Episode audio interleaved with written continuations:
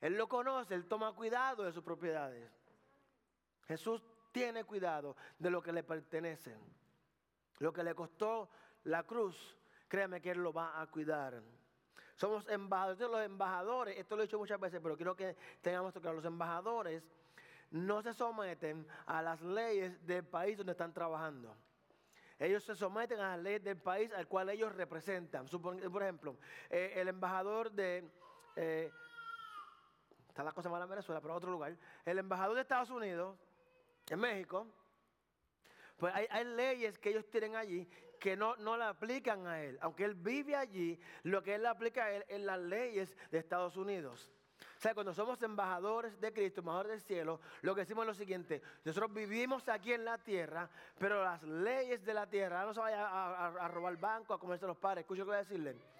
La ley, la norma, por ley obligado, Martín no, porque Martín nunca salía de su casa, pero usted ha escuchado ese refrán que decían por ley obligado. ¿Nunca, ¿Sí o no? No. Bueno, cuando sucedía algo, cuando sucedía algo, es un refrán más de la calle que de la iglesia. Cuando sucedía algo, bueno o malo, pues cuando usted decía, si esto sucedió, esto otro va a suceder, usted decía, por ley obligado. Por ley obligado eso va. Sea lo que sea, por ley obligado eso va. Sí, cuando decimos que somos embajadores, decimos que por ley obligado, esto tiene que suceder conmigo, independientemente, aunque esto sea lo que dice el mundo, que suceda. Cuando usted se casa y tiene a Dios en su vida, en su matrimonio, por ley obligado, su matrimonio va a superar lo que venga. El mundo te dice, se trata de ti, si no te hace feliz, déjalo. La, mamá el día de la boda le dice, nena, ¿sabes que tienes el cuarto en la casa? Muchos de ustedes han dicho eso a sus hijas el día de la boda. Mami, mi amor, ¿sabes que allí tienes el cuarto en la casa? Pero por ley obligado, si está Cristo, aunque tenga el mejor cuarto en su casa, se va a aferrar a su marido o su esposa y van a luchar por eso. Porque la ley, la norma, el estándar de la tierra no nos aplica a los embajadores del cielo. Vamos a leer Mateo, capítulo 5, versículo 12. Eh, abrir su Biblia, eh, eh, tome notas, haga todo lo que tenga que hacer para que luego cuando llegue a su casa pueda estudiar en mesa y diga, oh sí, pastor dijo la verdad o no, no creo esto. Entonces cuando nos reunamos nuevamente un jueves, usted puede traer sus dudas. Y así que funciona. Alégrense y llénense de júbilo porque les espera una gran recompensa en el cielo.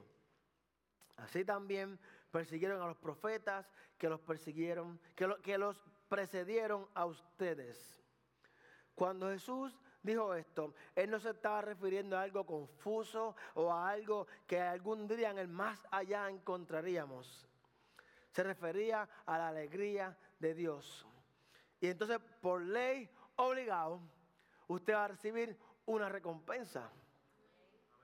Por ley obligado, usted, ya le he puesto el nombre por ley obligado, el mensaje. Por ley obligado, usted va a recibir una recompensa, así que debe alegrarse Ahora, porque por ley obligado, usted recibirá una recompensa.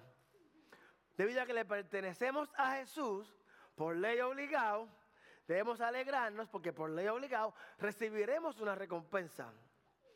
Aquí, ahora y cada día. Diga gloria a Dios. Alégrense, está hablando del presente, alégrense y llénense de júbilo porque les espera una gran recompensa en el cielo. Las enseñanzas de Jesús no eran exclusivas para los discípulos de ese momento, sino que eran también para usted y para mí. Ahora, aquí y cada día. Leemos la Biblia, a veces la leemos de una forma muy histórica y se nos olvida que la Biblia es viva. Que lo que pasó en ese momento se aplica a nuestras vidas. Eso dice, alégrense y llénense de júbilo. Alégrense y llénense de júbilo. Los capítulos de 5 al 7 eh, es lo que se llama el sermón del monte. Hay personas que van al monte a orar porque, no sé por qué, pero hacen eso, yo no hago eso. Si quieres ir al monte a orar, pues muy bien, me, le envío un texto por lo que quiero que ore, pero yo no voy al monte a orar. Sin embargo, se le llama así simple y llanamente porque Jesús estaba en un monte que estaba alrededor del mar de Galilea.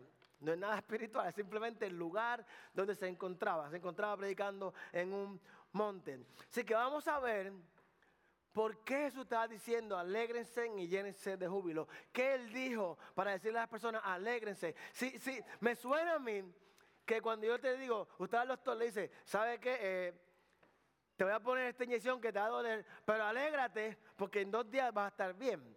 Me suena como que algo, si se quedamos el versículo del 1 al 3, vamos a leerlo a ver qué Jesús se refería cuando dijo todo esto. Cuando vio a las multitudes, subió a la ladera de una montaña y se sentó. Sus discípulos se le acercaron y tomando él la palabra, comenzó a enseñarles diciendo, dichosos los pobres en espíritu, porque el reino de los cielos les pertenece. Muchas de las versiones de ustedes que tienen la Reina Valera 60, que no quieren renovar sus mentes, dice, bienaventurados. Dice, bienaventurados. La nueva versión internacional dice, dichosos. Ahora bien, la definición de bienaventurado significa alguien afortunado y feliz. Sé que en español la palabra bienaventurado transmite la idea de suerte. Una persona que ha tenido una buena aventura, alguien que le fue bien. Sin embargo, la Biblia, cuando su Biblia dice bienaventurado, no tiene nada que ver con la suerte. En griego, la palabra bienaventurado es macarios. Ya, su pastor sabe griego. No, no, pero yo tengo un diccionario bíblico. Macarios, que significa grandemente bendecido. O sea que lo que Dios dice es grandemente bendecido, no suerte, los pobres en espíritu. En hebreo se usa la palabra echer, que se traduce como dichoso. Me están jugando ya con las letras. Ahí está. Dichoso. Sí que veremos que la dicha, no la suerte, la dicha a la que Jesús se refiere no depende de la suerte, no depende de casualidades y no depende de condiciones humanas. Así que cuando usted que fue una casualidad, que, que nos fue bien, que un golpe de suerte, recuerde que tiene que ir a la raíz de la palabra o simplemente puede agarrar una Biblia más moderna. Pero si no quiere agarrar una Biblia más moderna, si quiere quedar con la Reina de 60, busque la definición de qué significa la palabra. Por eso es otro mensaje. Esta dicha proviene de una actitud y de una perspectiva espiritual. Es una felicidad que viene como resultado de una vida de justicia y rectitud. Miren, por más que usted ama a Dios, si usted vive una vida de justicia, de abuso, usted no va a tener una recompensa. Por más que usted ama a Dios, entonces este es el problema, porque vivimos en una era de hyper grace, de que la gracia sobreabunda. Eso nos olvida de que hay, hay, hay, hay eh, cláusulas en la Biblia.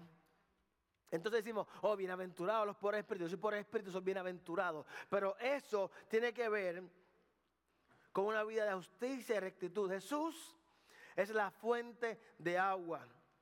Jesús, Jesús le dijo a la samaritana, si tú supieras que te está hablando, tú me pedirías agua a mí. Entonces yo te daría agua y el que tome esta agua, y no se refiere a agua del pozo, el que tome esta agua, más nunca tendrás ahora. La mujer samaritana tenía sed de amor, la cual estaba a esa hora buscando agua, en la hora más caliente del día, es porque no quería estar rodeada de las otras mujeres, porque posiblemente a otras mujeres le daban de codo, la maltrataban por su pasado.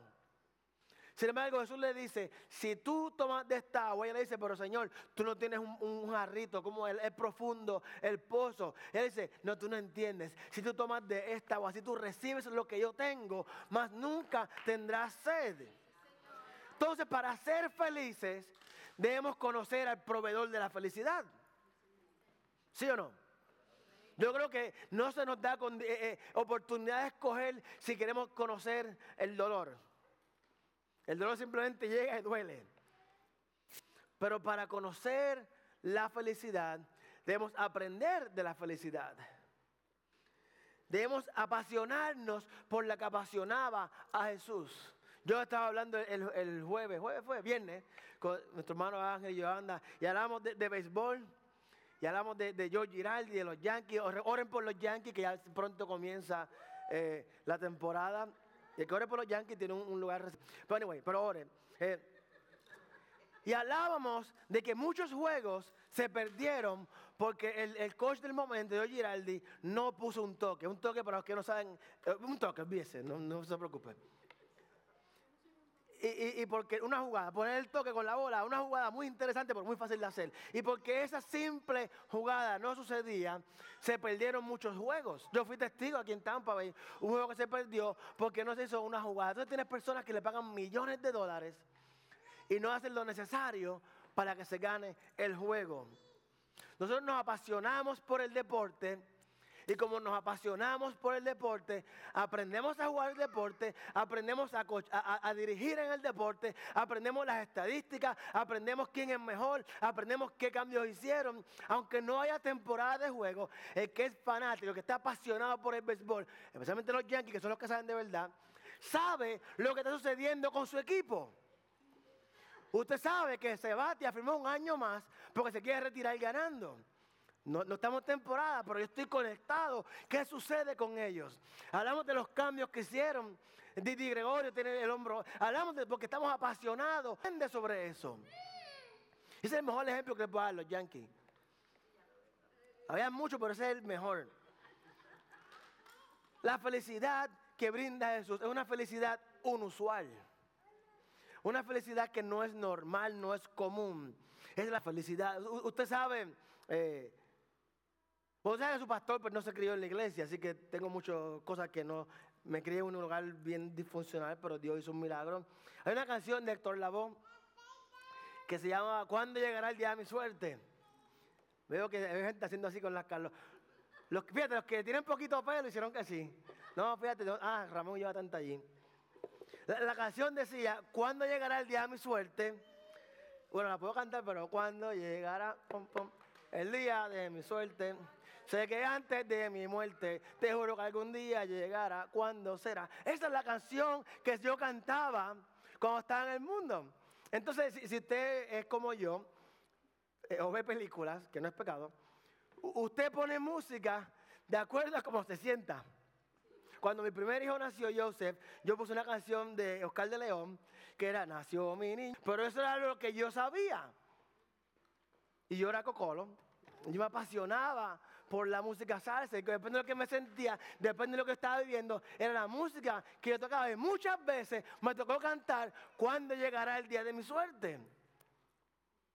Sé que antes de mi muerte. Entonces lo que viví muchas veces así. Nos despertamos, será hoy mi día de suerte. Antes de mi muerte. O sea que puedo vivir 80 años y en 79, 364 días puede que llegue mi día de suerte. Y eso es un lugar muy triste para estar. Pero la felicidad humana es así. Algún día llega, tal vez nunca llegue. Pero sin embargo, nosotros los cristianos, digan, nosotros los cristianos, cantamos diferente. Dígame, pastor, ¿qué cantamos? Dígame, dígame, ¿qué cantamos? Dígame, pastor, ¿qué cantamos? Cantamos, has cambiado mi lamento en baile. Vamos a cantar, has cambiado mi lamento en baile. Tengo un grupo que me acompaña aquí. No, no, no, no, no. Tienes que esperar un músico. Mi lamento en baile. ¿Cómo? Cállate. Porque ha traído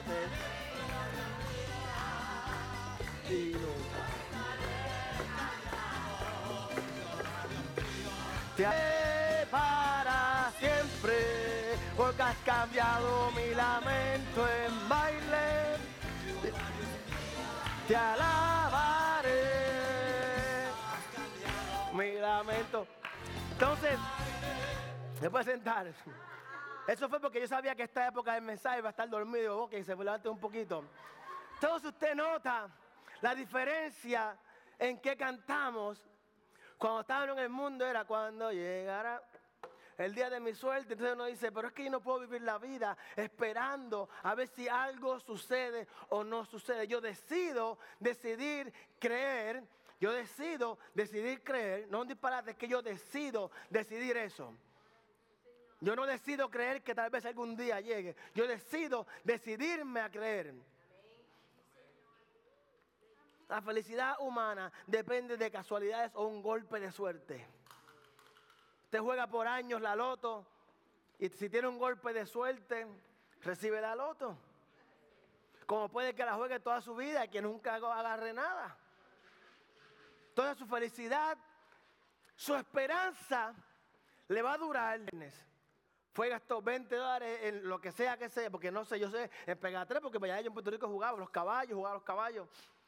Y su esperanza le iba a durar a usted hasta el momento de la carrera. Porque tan pronto se caía su que tan pronto su caballo no llegaba, se acabó su esperanza. Entonces, si, era el, ¿cómo es de Puerto Rico? La loto, eran seis números. El primero es el suyo. El segundo es se le acabó la esperanza. La felicidad humana es algo que la vida nos puede dar pero también te lo puede quitar. Sentimos felicidad cuando llevamos una temporada alegre, que todo anda bien, estamos contentos, hemos sido prosperados. Sentimos la felicidad, eh, eh, hemos cumplido con, con lo que la sociedad dice. Esto es lo que debes tener para ser feliz. Pero en el lenguaje de Dios, lo que significa dichoso, bienaventurado, es ser grandemente bendecido ser grandemente bendecido. La felicidad o las bendiciones de Dios son indestructibles. Mientras la felicidad del mundo, el mundo te la da o te la quita, la felicidad del reino, la felicidad de Dios es algo indestructible. Incluso es felicidad en momentos de pena, en momentos de dolor y en momentos de alegría, obviamente también es felicidad. Es un gozo que no puede ser destruido por ninguna pérdida, ningún dolor o ningún sufrimiento. La muerte no puede quitarnos la alegría de Dios. Pero cuando entendemos, y le dije que para tener la alegría que conocernos, hay que apasionarnos, cuando entendemos que Él dijo, el que crea en mí, aunque muera, vivirá. Y le dije al principio que el que nace dos veces solamente muere una. Usted debe decir, aunque mi, mi ser está en sufrimiento, yo tengo el gozo de que sé de que recibiré una recompensa. Las circunstancias externas no pueden determinar nuestra felicidad. Lo que, escriba esto. Lo que determina mi felicidad, lo que determina su felicidad, no es lo que usted tenga, sino quién es usted. Yo esperaba otra reacción de usted, así que voy a hacerlo otra vez. Tengo que leerlo para decirlo bien. Lo que determina mi felicidad no es lo que yo tenga, sino lo que yo sea. Y yo no sé usted, pero yo soy un hijo de Dios. Yo soy, sea, que yo no tengo la casa que, quiero en Beverly Hills. No tengo el Audi AA que yo quiero. No tengo el pelo que desearía tan siquiera. Pero yo soy un hijo de Dios. Y aunque no tengo las cosas que yo quiera, y cuando el mundo dice, a mí me decían canopepa, sé que se puede imaginar que hay que hacer personas. Cuando me dicen cano, no, yo no soy canopepa, yo soy Balán, el hijo de Dios. Así que lo que el mundo utilizaba para marcar mi futuro, Dios lo transformó y le hizo tiros para el diablo. Lo que el enemigo utilizó para destruirme por tantos años, que mi nombre ya no era Balaam, era Cano Pepa, es lo mismo que Dios utilizó para que hoy yo pueda pararme aquí y decir, ¿sabes qué? Tú eres un hijo de Dios. Yo soy un hijo de Dios. Mi felicidad no depende de que el mundo me acepte, sino de que ya yo he sido amado y aceptado por Jesús. La felicidad de Dios nace cuando caminamos con Dios. Diga, ya sabía yo. Mientras más profunda es la relación, más paz y más felicidad. Es como el océano. ¿Usted quién es un crucero? No es pecado, viene en crucero. Ahora la entran las manos. No es pecado ir en un crucero. cuando usted, es tremendo, las mejores, y mi cumpleaños mañana, si alguien, si Dios le puso en su corazón bendecir al pastor, sabe que al pastor le gustan los cruceros, pero bueno, ni modo. No, pero tranquila, eh, pastor. Cuando usted ve un crucero, yo no soy pobre, nunca puedo tener balcón, pero salgo arriba y miro desde afuera. Usted ve el oleaje, es increíble. Y está esa ola dándole al barco. Y, está el, viento, se escucha todo. Es, es, estruendoso alrededor. Usted mira la ola, eh, está todo muy revolucionado. En la superficie, el oleaje ruge. La furia y la tormenta hace que las olas choquen, es escandaloso, es difícil navegar. Y cuando usted está acostumbrado a vivir eh, eh, arribita, es difícil vivir. Porque el viento le va a dar, las olas le van a dar, todo este ruido no lo va a dejar pensar. Sin embargo, diga, la profundidad, está todo calmado. Nada se siente. No se siente nada. Lo que sucede arribita, diga, los que están arribita, los que están en la orillita, cuando rompe la ola. ¿Usted ha tratado, de entrar al agua en la playa? Bueno, imagino que sí, si no, la playa no es pecado.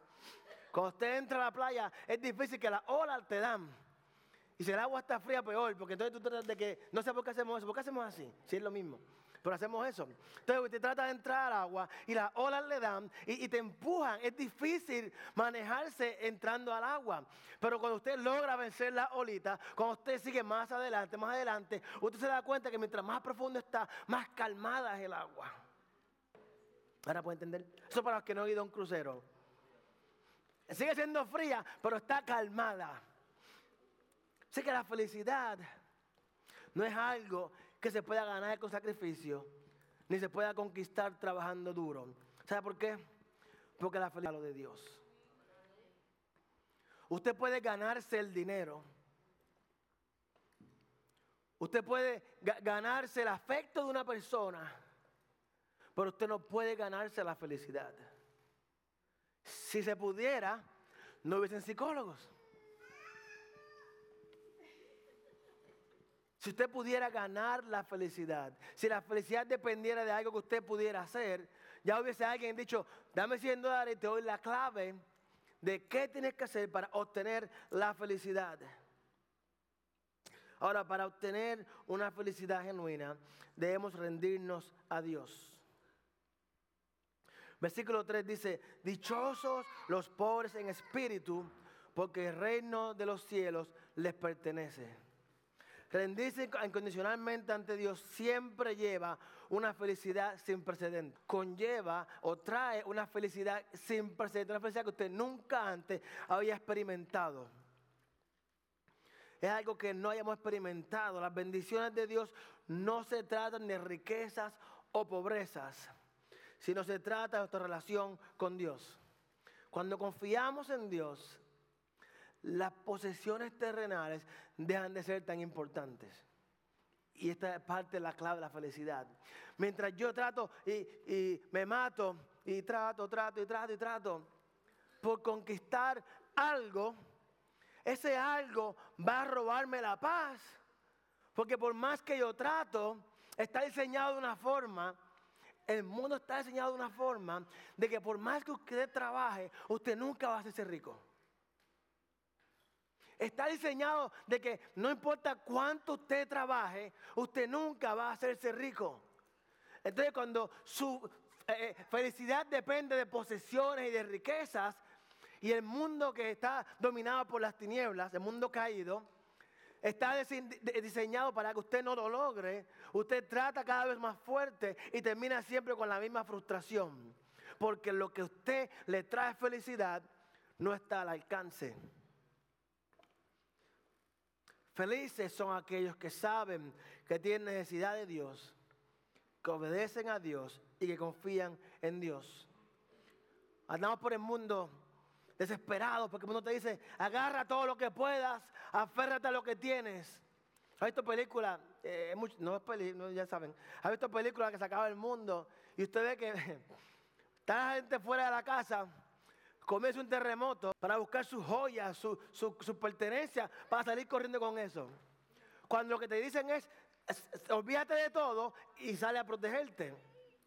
Pero estamos aferrados a quedarnos con todo lo que podamos. Cuando en realidad lo que deberíamos decir es que haya más de Dios para que haya menos de mí. Dichosos los pobres en espíritu. La pobreza es un estado no deseado. Usted no desea ser pobre, pero en el sentido espiritual es una realidad que debemos reconocer. ¿Qué significa pobre? Pobre es una persona que no tiene lo necesario para vivir. Usted y yo no somos pobres. Usted se sienta pobre tal vez, pero usted y yo no somos pobres. Usted y yo tenemos lo necesario para vivir. Tal vez usted no tenga para irse a comerse un steak sirloin todos los días, pero usted no necesita eso para vivir. Usted con un arroz y un huevo frito con ketchup puede vivir.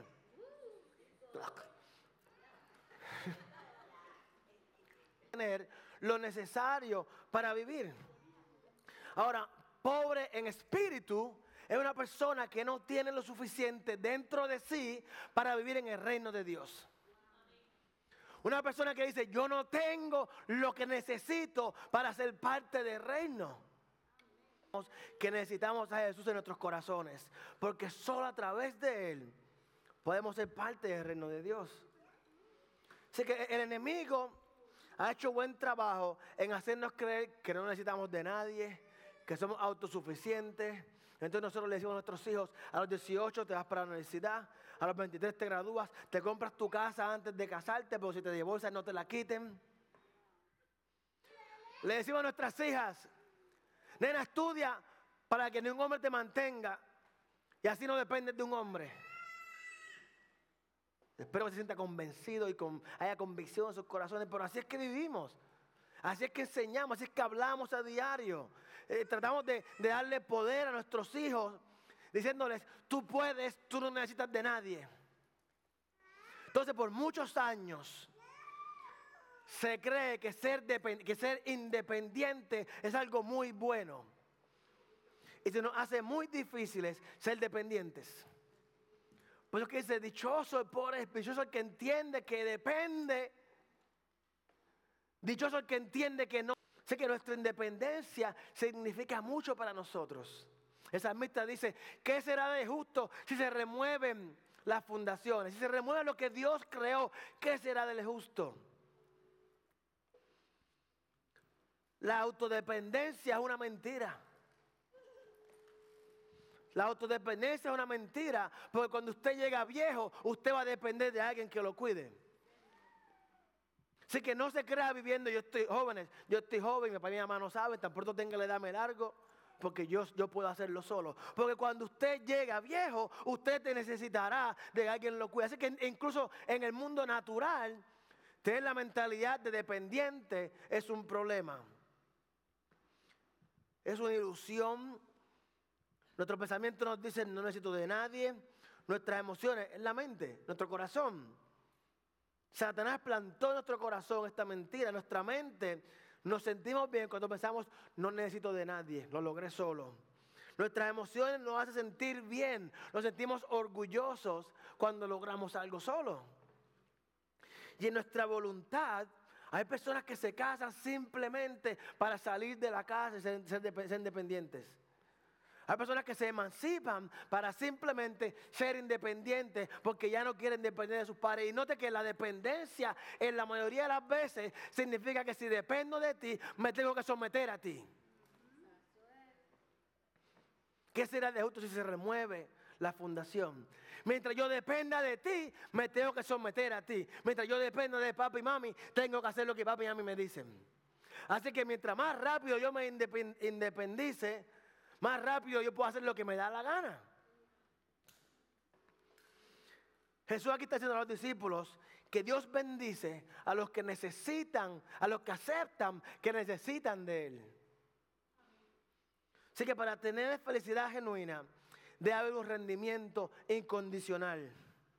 Jesús dice que darle control de nuestras vidas va a resultar en felicidad. Jesús dice que cuando aceptamos que necesitamos a Dios y le damos el control de nuestras vidas, una felicidad incomparable llega a nuestras vidas. Dichoso el pobre en espíritu. Sumamente bendecido el que reconoce que necesita de Dios, el que no tiene lo necesario espiritualmente para vivir. Con esto ya voy cerrando. Nuestra hermana, ¿dónde está? Es peligroso creer. Esto, es lo que ha pasado con en el mundo. ¿Qué es la, compañía? Just do it. It's my body, I can choose. Están pasando leyes hoy en día de que usted puede matar a su hijo al momento del nacimiento simplemente porque es mi cuerpo y yo escojo. Ya pensamos que no necesitamos a Dios. Nuestra nación ha sido tan y tan bendecida que ya decimos no necesitamos a Dios. Si uno se cree rico espiritualmente, no buscará a Dios. Pero si reconocemos la necesidad que tenemos del Señor, lo buscaremos continuamente, como usted busca el pan diario, como usted va día a día al trabajo, porque usted sabe que no tiene almacenado lo que necesita para comer por toda la semana.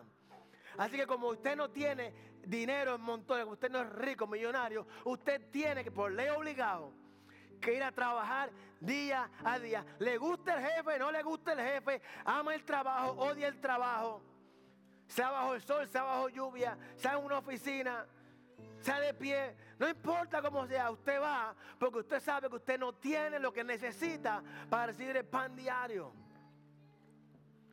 De igual forma, debemos de día a día buscar espiritualmente. En Apocalipsis hay un gran ejemplo. Yo diría que el mejor ejemplo para nosotros iglesia, para nosotros cristianos, de hecho, la Biblia es para los cristianos. No trate de aplicar la Biblia para el que no cree en Dios. La Biblia es para nosotros, no para ellos. Cuando ellos vienen, entonces le presentamos lo que dice la Biblia. Apocalipsis capítulo 3, versículo 17 al 18. El mejor ejemplo de creerse que usted es rico y que no necesita de nada. Soy rico, me he enriquecido y no me falta nada. Dice, soy rico, me enriquecido y no me falta nada pero no te das cuenta de cuán infeliz y miserable, pobre, ciego y desnudo eres tú. Por eso te aconsejo que de mí compres oro refinado por el fuego, para que te hagas rico, ropas blancas para que te vistas y cura tu vergonzosa desnudez y colirios, un medicamento para los ojos, para que te pongas en los ojos y recobres la vista. La iglesia de la Odisea era rica. ¿Sabes que el libro de Apocalipsis no es tres cabezas el dragón? No, no. Es simplemente en eh, eh, las primeras cinco palabras del libro de Apocalipsis define el libro. La revelación de Jesucristo. Así que empieza, es lo que Jesucristo está diciendo a la iglesia. La iglesia de la Odisea era rica. Era un área que había mucho dinero. Tú sabes que si esta iglesia estuviese eh, en, otro lugar donde hay gente millonaria, obviamente hay más ingresos y hay una iglesia rica. No hay necesidad de, alguien. No hay necesidad de orar por los perdidos, porque no, se envió una carta toda la semana y eh, se le paga a alguien que vaya y toque las puertas y haga todo esto. Y como eran ricos materialmente, ellos no necesitaban, ellos entendían, ellos creían que no tenían necesidad. Al punto, que miro que dice el versículo 20, al punto que el versículo 20 dice, mira, y este Jesús que está hablando, mira que estoy a la puerta y llamo. Lo dejaron afuera. Si alguno oye mi voz, si alguno oye mi voz y abre la puerta, entraré y cenaré con él y él conmigo. Se creían tan autosuficientes que dejaron a Jesús afuera. Usted se pregunta por qué hay veces que usted no logra salir del hoyo. porque tal vez no ha reconocido en su corazón que necesita a Dios para todo. Tengo su propia fuerza, queremos hacerlo y hacerlo. Y Dios dice, eh, es que si te lo doy todo, me sacas de por completo. Y entienda que a Jesús le importa más su salvación que su condición actual. Si usted se queda homeless, Jesús no está sufriendo por eso. Jesús dice, si tengo que pasarte por aquí para que llegues a mí, let it be. La Biblia dice, cuando pases por el fuego, No es si pasa por el fuego, cuando pasen por el fuego, vamos a pasar. Cuando pasen por la agua, vamos a pasar. Pero entienda que si no entendemos de que necesitamos a Dios, lo sacaremos del mapa, lo, eliminaremos por completo. La iglesia de la Odisea dice aquí que realmente eran pobres espiritualmente, eran infelices, miserables, pobres, ciegos, desnudos. Dice, compra de mi oro refinado, compra lo que yo tengo, que tú no tienes, las riquezas. Nuestros hermanos que están en Facebook, Dios les bendiga, gracias por su sintonía. Las personas que escuchan en el mensaje, Dios les bendiga también.